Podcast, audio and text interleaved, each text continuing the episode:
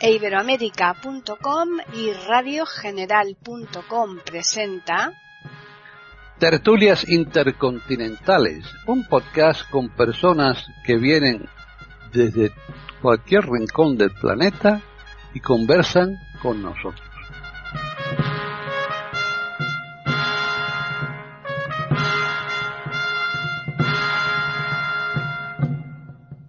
Bienvenidos otro día más a iberoamérica.com, aquí pues para hacer una tertulia intercontinental y esa tertulia la va a llevar a cabo Antonio Cuellar, que está en Talavera de la Reina, en Toledo, muy cerquita de Madrid, y él nos va a decir ahora una vez que ya lo saludemos mm, de qué vamos a hablar hoy. Así que, ¿qué tal? Bienvenido. Pues muy bien, aquí confinados todavía. No sé cuándo saldrá el programa a, a la antena. Esperemos que cuando salga ya estaré, ya podamos salir a la calle. En libertad, ¿no? ya estemos en libertad, pero en fin. Y bueno, el programa de hoy va a ser un programa muy corriente, ¿eh? ¿no crees tú que.? Ya. Va a ser muy, muy corriente. Va a ser muy corriente porque vamos a hablar de un señor que su vida giró al. De la electricidad. De la corriente eléctrica. Claro, me lo he imaginado.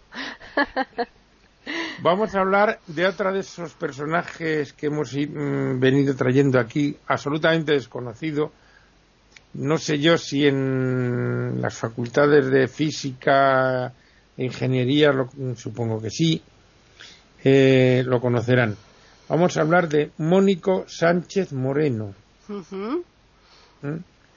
Un señor que nace el 4 de mayo de 1880 en un pueblo de Ciudad Real, Piedra Nueva y que mm, desde el primer momento eh, se le veía con, con espabile, que se diría, ¿no? Sí. Su propio maestro vio que era un chico que tenía un potencial tremendo, pero claro, estamos hablando de, eh, pues yo qué sé, pues tendría 8 o 10 años, o sea, de 1800, finales del siglo XIX. Eso lo como, como se decía antes, eh, el chico promete, ¿no? Claro, el problema es que eh, estamos hablando de un pueblo de 4.000 habitantes escasos. Por supuesto, más allá de la, de la educación primaria no había. Eh, el maestro lo exprimió, por decirlo así, más que exprimirlo, le, transmitió todos los conocimientos que pudo. Estamos hablando de un, maestro que, sabes tú que a lo largo de la historia y sobre todo en España en cierta época, los maestros estaban mal mirados porque enseñaban a los niños a leer y a escribir. Claro, y es que por eso viene ¿no? el refrán de vas a pasar más hambre que un maestro de escuela, ¿no? Exacto. Entonces, por un lado era una... Pero por otro lado, la gente pudiente siempre los miró mal porque eran los que podían enseñar a los pobres a que leyeran y pudieran leer cosas que a ellos no les interesaba que leyeran. ¿Eh? O sea, es lo de siempre. Entonces, eh, yo recuerdo con mucho cariño los primeros maestros que tuve eh, de, niño antes de quedarme ciego ir a la once. Lo recuerdo con mucho cariño.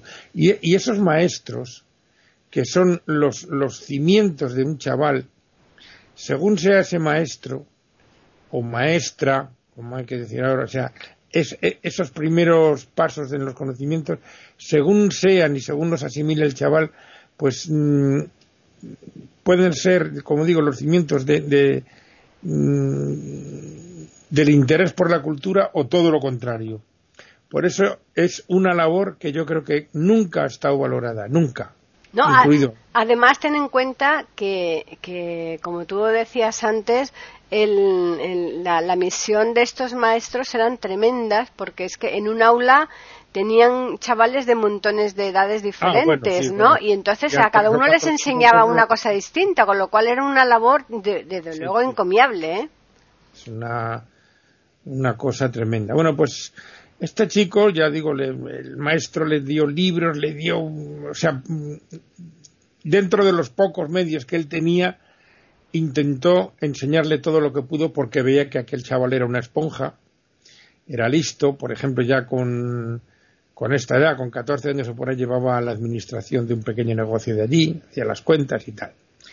Eh, sus padres, mm, pues claro, eran, el padre trabajaba en una empresa que hacía tejas y ladrillos, la madre era lavandera, tenía que ir a lavar a tres kilómetros del pueblo al río.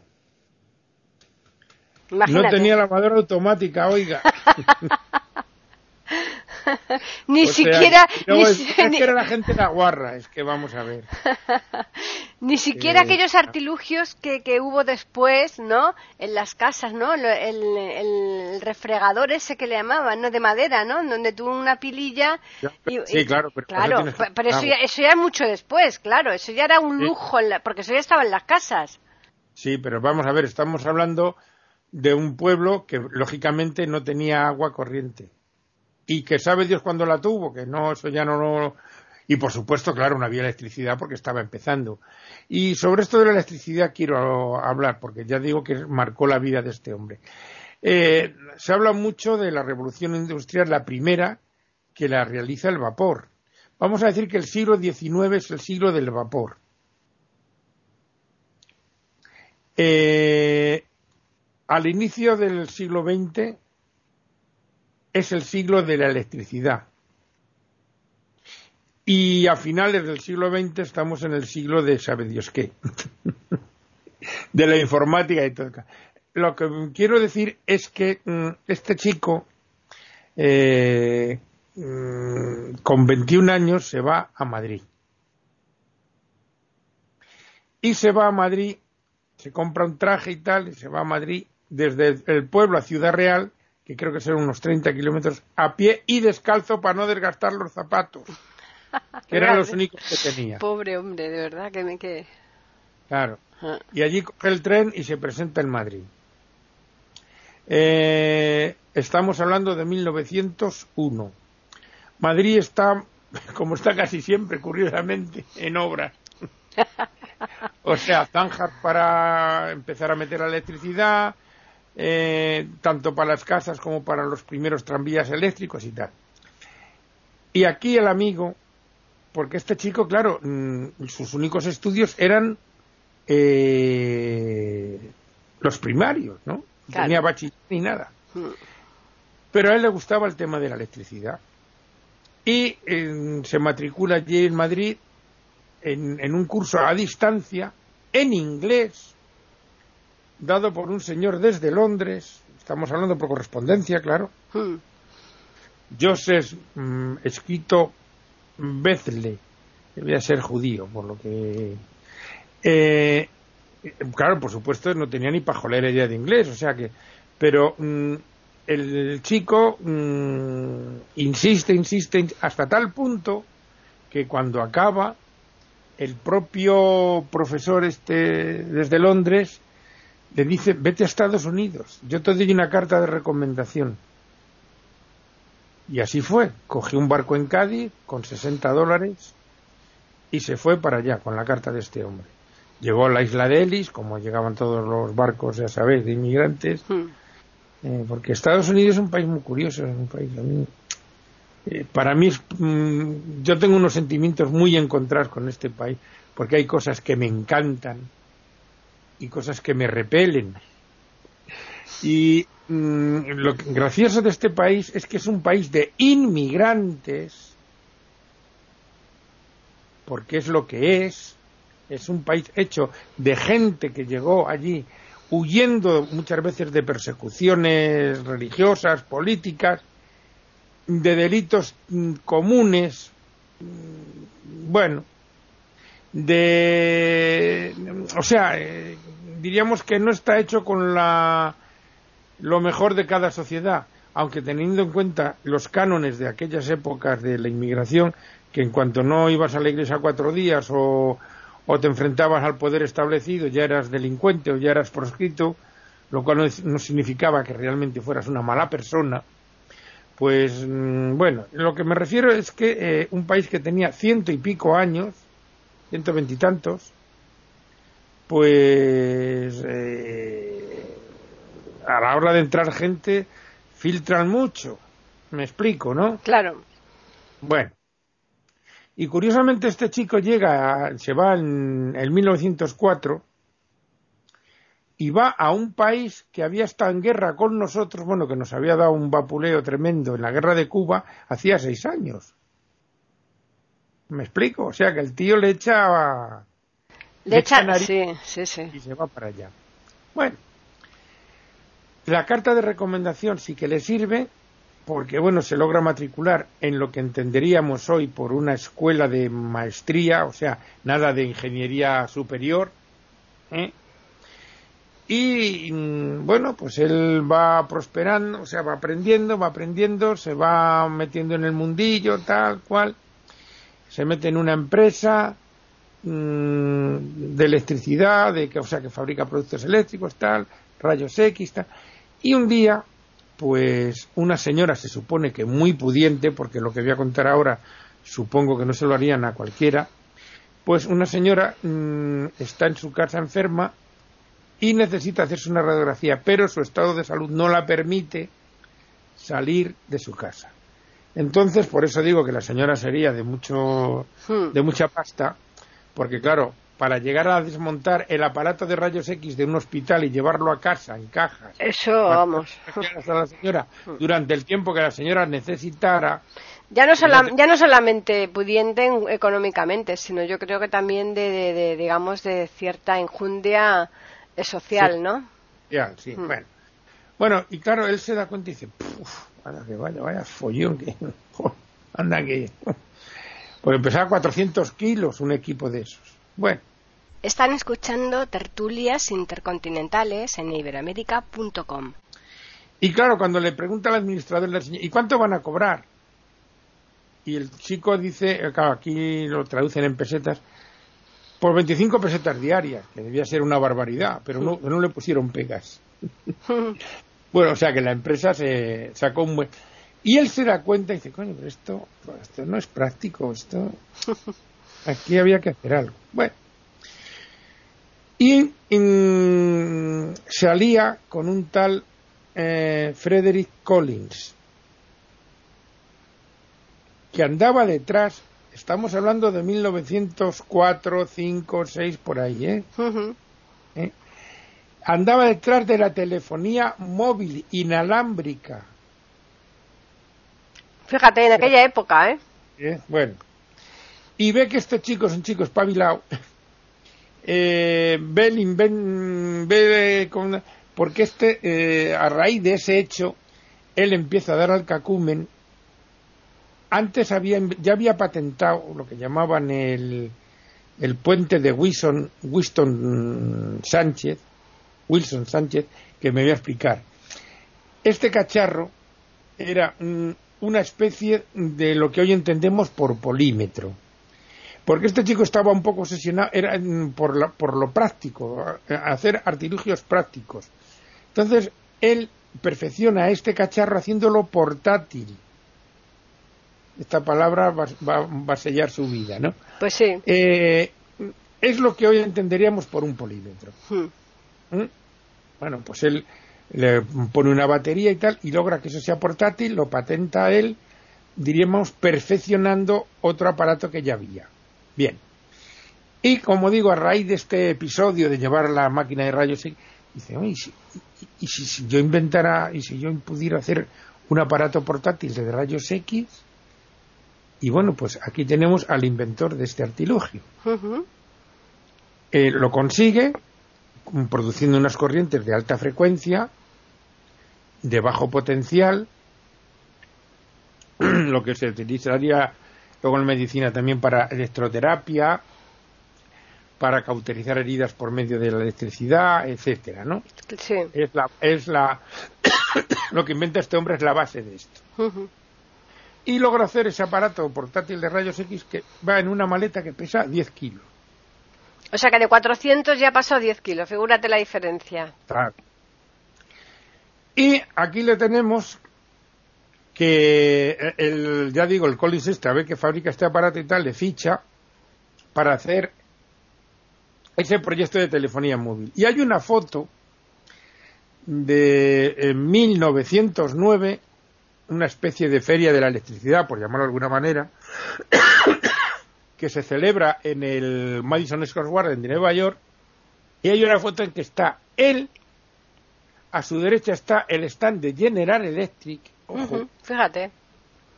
a la sazón cuyo dueño era el señor Edison, y ahora haré aquí una acotación, y a su izquierda Westinghouse. Fíjate. Y diríamos que ocupan el mismo espacio, o sea, diría la misma categoría. ¿Eh? Estamos hablando de las dos multinacionales más potentes. La Westinghouse era la que no era de Tesla, pero Tesla era el ingeniero que llevaba ese tema.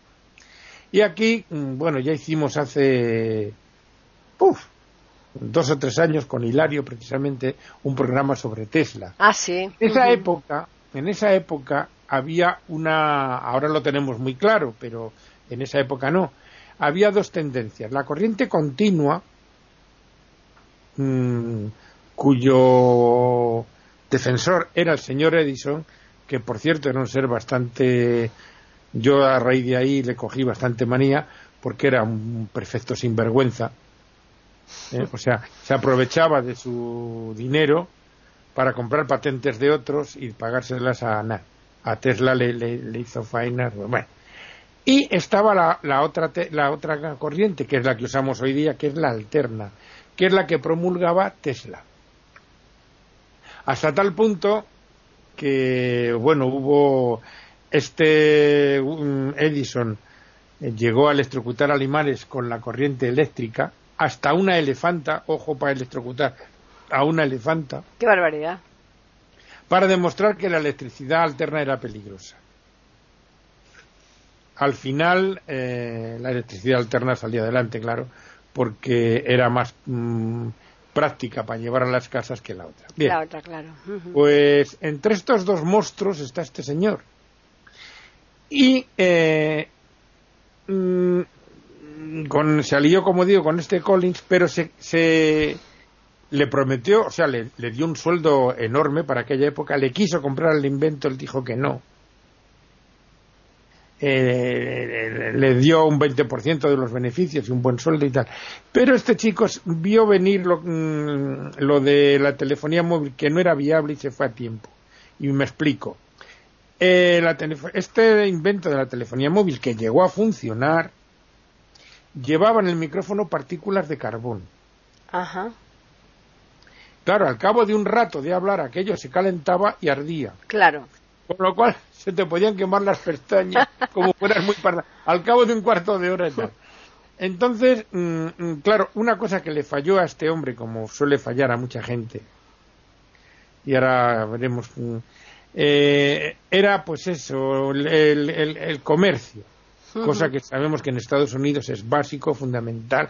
O sea, la vista del negocio, el, el, el buscar la, dis la distribución del, del claro. de lo que es en este caso y, lo que y comercialización mm. entonces este se retiró y hizo muy bien porque este Collins y, y, porque no se supo rodear de buena gente se rodeó de negociantes que solo ven el dinero y claro este invento mmm, pues no evidentemente no en aquel momento no era el momento y muchos socios de este chico fueron a la cárcel del, del tal Collins, ¿no? Uh -huh. Como digo, este Mónico lo vio venir y se salió antes de tiempo. Uh -huh. Total, en 1912, en plena fama, se viene a España.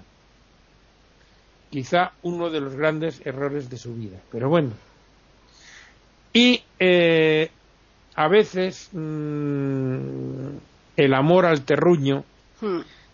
que está muy bien, pero que eh, a veces limita mucho, pues le hace volver a su pueblo y montar allí un laboratorio, o una fábrica, o como le queramos llamar, monta allí la industria para hacer su aparato estrella, que es los rayos X portátil, esta maleta y tal.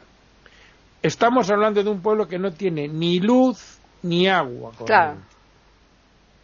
Y hay que montar una fábrica, o sea, una central que genere luz. Con lo cual, sí, el carbón llegaba hasta Ciudad Real en tren. Uh -huh. Pero hasta el pueblo llegaba en carros con mulas. Claro. ¿Eh? Estamos hablando de 1912. Bueno, pues total que con muchos esfuerzos y tal logra montar allí su laboratorio eh, él quería hacer en, ese sitio un centro de referencia mundial de, la electricidad, ya visto en qué sitio. Tenía que abrir o Madrid o Barcelona. Claro. Centros industriales con, y haberse rodeado, pero bueno, luego seguiremos más adelante. Total que mm, su momento estrella llega cuando empieza la Primera Guerra Mundial. Porque mm, en los frentes, cuando irían a los soldados con metralla, con bala, esta, este aparato de rayos portátil permitía hacer la radiografía y ver dónde estaba la metralla. Claro. Y ir derechos al sitio. En total, que le vende a Francia 60 aparatos de estos. ¿Mm? Y al acabar la guerra, diríamos, Francia le hace un reconocimiento expreso eh, de lo útil que ha sido este aparato para, para este menester. Bien. Están escuchando tertulias intercontinentales en iberoamérica.com. Eh, pues llegan los años 20, 30, él sigue para adelante y tal y cual. Pero claro, mm, ¿qué pasa? Que mm, le falta eso que hemos estado hablando, le falta. Mm, lo primero, el sitio no es bueno. Claro, una infraestructura que le pueda servir de, para, expansión. fíjate, una industria que no le llega al tren. Claro, es imposible, claro que, precisamente necesita pues carbón y tal. Hmm. Eh, bueno, luego, por supuesto, claro, su pueblo le pone instalación, le pone luz eléctrica, claro. ¿eh? Hmm. O sea que diríamos su afán de de pueblo le aquí le limita, ¿no? Hmm. A veces es lo que eh, ocurre. Yo soy muy partidario de mantener tradiciones, de mm, querer a tu pueblo y todas esas cosas, pero hay que mm, mirar un poquito más allá. Los nacionalismos mm, son cosas de, visión bastante corta y desgraciadamente ahora mismo parece ser que hay una exacerbación de estas cosas.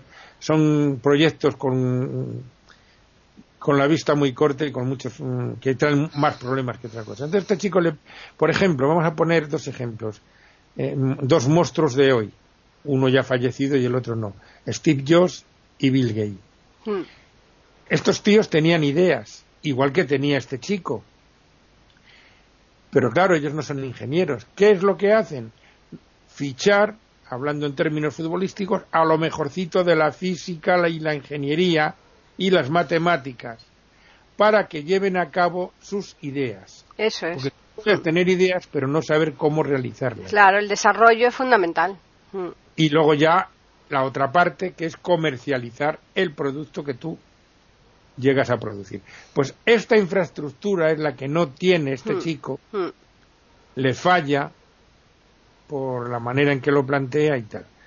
Y en el entretanto, pues llega lo que llega, la guerra civil. Hmm. Y Ciudad Real permanece fiel a la República.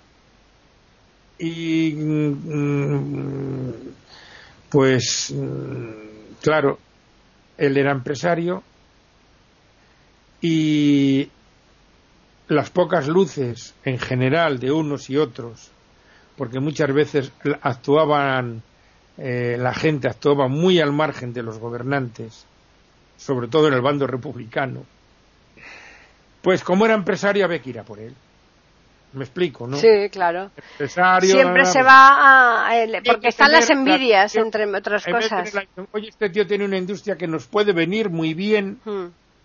Vamos a, a, tratarlo bien y hacer que trabaje para nosotros. Pues no.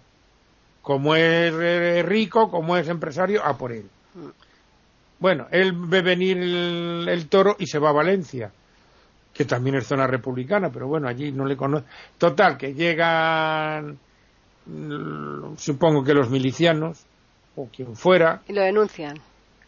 No, mm, invaden el, laboratorio, lo utilizan de almacén, lo destrozan. Bueno, pues mm, lo que hace eh, la gente cuando no tiene cultura, que por cierto no se la había, no, eh, no se la daban a la gente así como así, y sobre todo a la gente de baja extracción, porque como hemos comentado no interesaba, y esas cosas traen estas otras. Hmm. Bueno, total, que mm, acaba la guerra, vuelve al pueblo, pero claro, estamos en, en una él que intenta rehacer aquello, eh, había perdido de sus seis hijos cinco, pero lo que sí mm, tenía este hombre a lo largo de su vida es un tío con las ideas muy claras, optimista, parece ser que tenía buena presencia, eh, además un trato agradable, o sea, irradiaba esa cosa que irradia la gente que tiene carisma, por decirlo de alguna manera. Era un tío de buena planta y encima con buen trato y tal. Pero perder cinco hijos, por lo general, eso te hunde. ¿eh? Sin embargo, fíjate, el hombre este. Cinco hijos y mujer. Y el tío sigue para adelante. ¿eh? Mm, sí, sí, por eso te digo.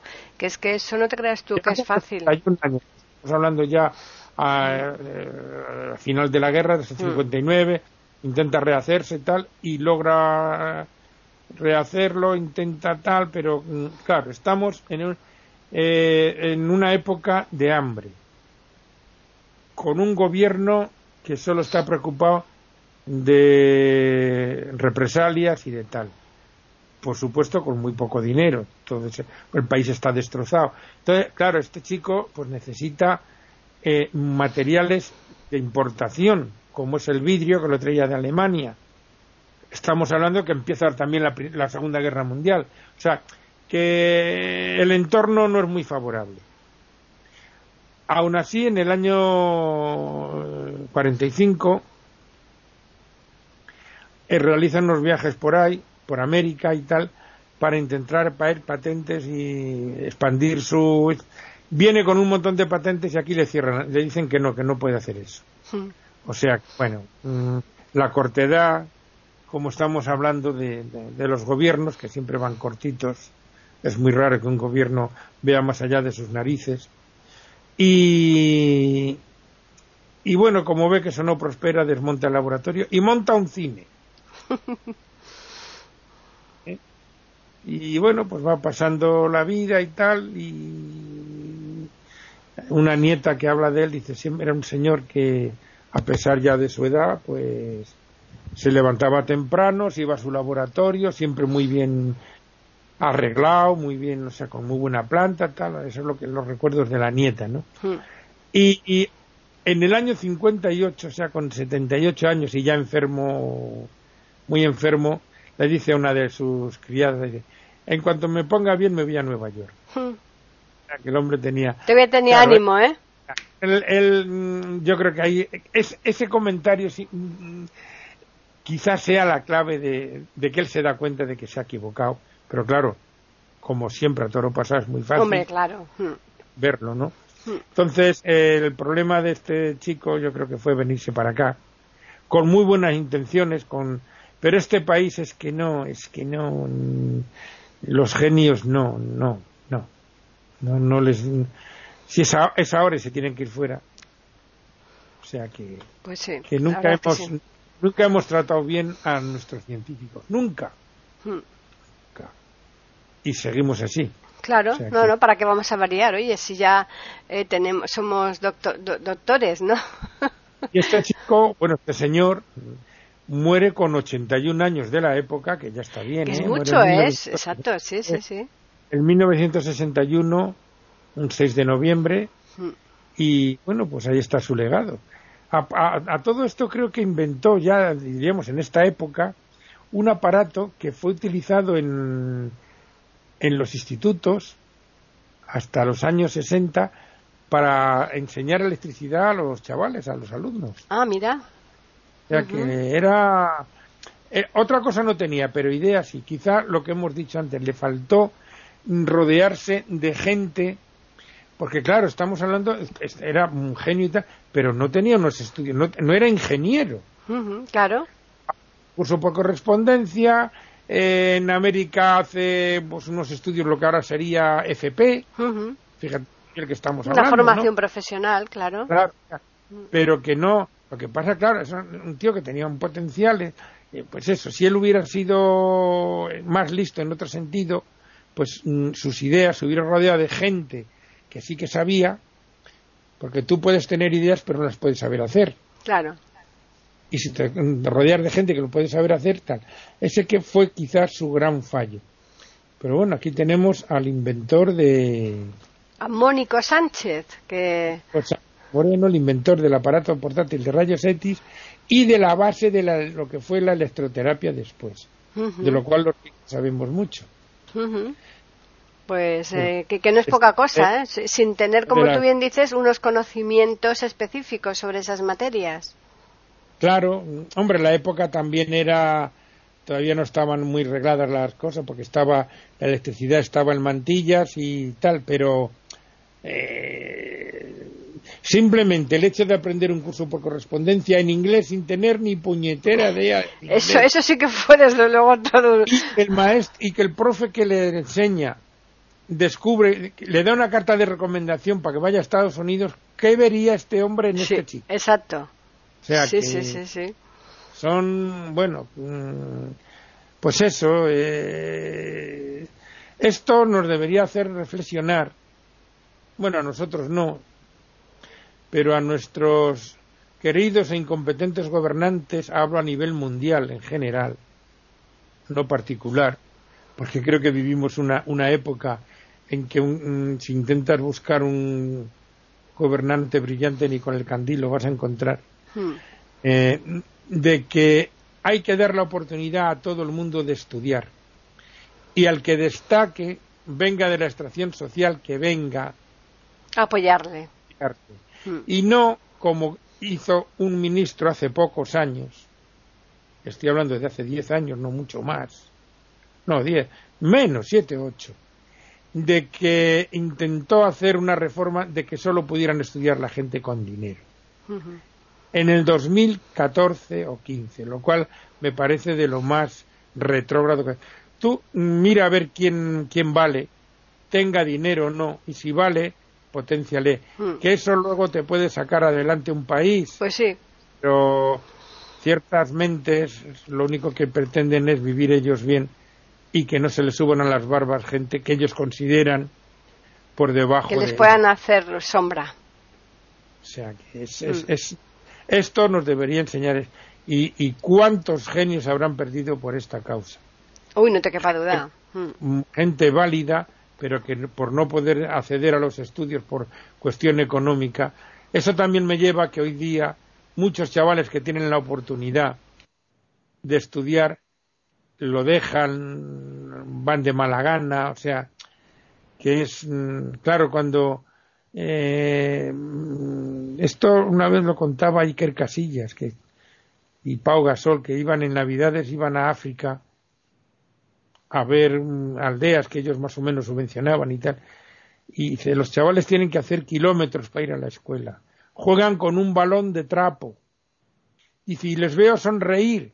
Dice, y aquí los chavales van en autobús al colegio. Eh, tienen balones de cuero y, y, y, y, sonríen menos que aquellos. Eso nos debería hacer reflexionar un poquito de qué es lo que estamos haciendo en esta sociedad. Pues sí, la verdad es que pues sí, es tremendo. En fin, pues yo creo que ha sido muy interesante traer aquí a tertulias intercontinentales en iberoamérica.com la figura de Mónico Sánchez, porque como tú bien decías, él y muchísimos otros eh, son totalmente personas desconocidas y por lo menos, por lo menos que, que, que sepamos, ¿no? El trabajo, el esfuerzo que le llevó a este hombre el poder sacar eh, sus ideas adelante, ¿eh? que eso eh, y sobre todo en la, época en que lo hizo, ¿no? Sin medios de ningún tipo, ¿no? Hmm. En fin, pues vamos a recordarles a los oyentes que nos pueden escribir a tertulias arroba, y también al Twitter que es iberoamérica con las iniciales EI y la A de América en mayúsculas. Y bien, Antonio, ahora ya pues a esperar a ver eh, qué personaje o sobre qué tratamos, porque no mm. necesariamente tiene que ser un personaje eh, en el próximo programa. Bueno, ya buscaremos algún tema por ahí. Hay muchos de vanguardia que son más que interesantes, así que seguro que temas no te van a faltar. No, si se buscan no faltan. Claro que no. Pues recordarles a los siguientes que les esperamos aquí el próximo lunes con una nueva tertulia intercontinental en iberoamérica.com.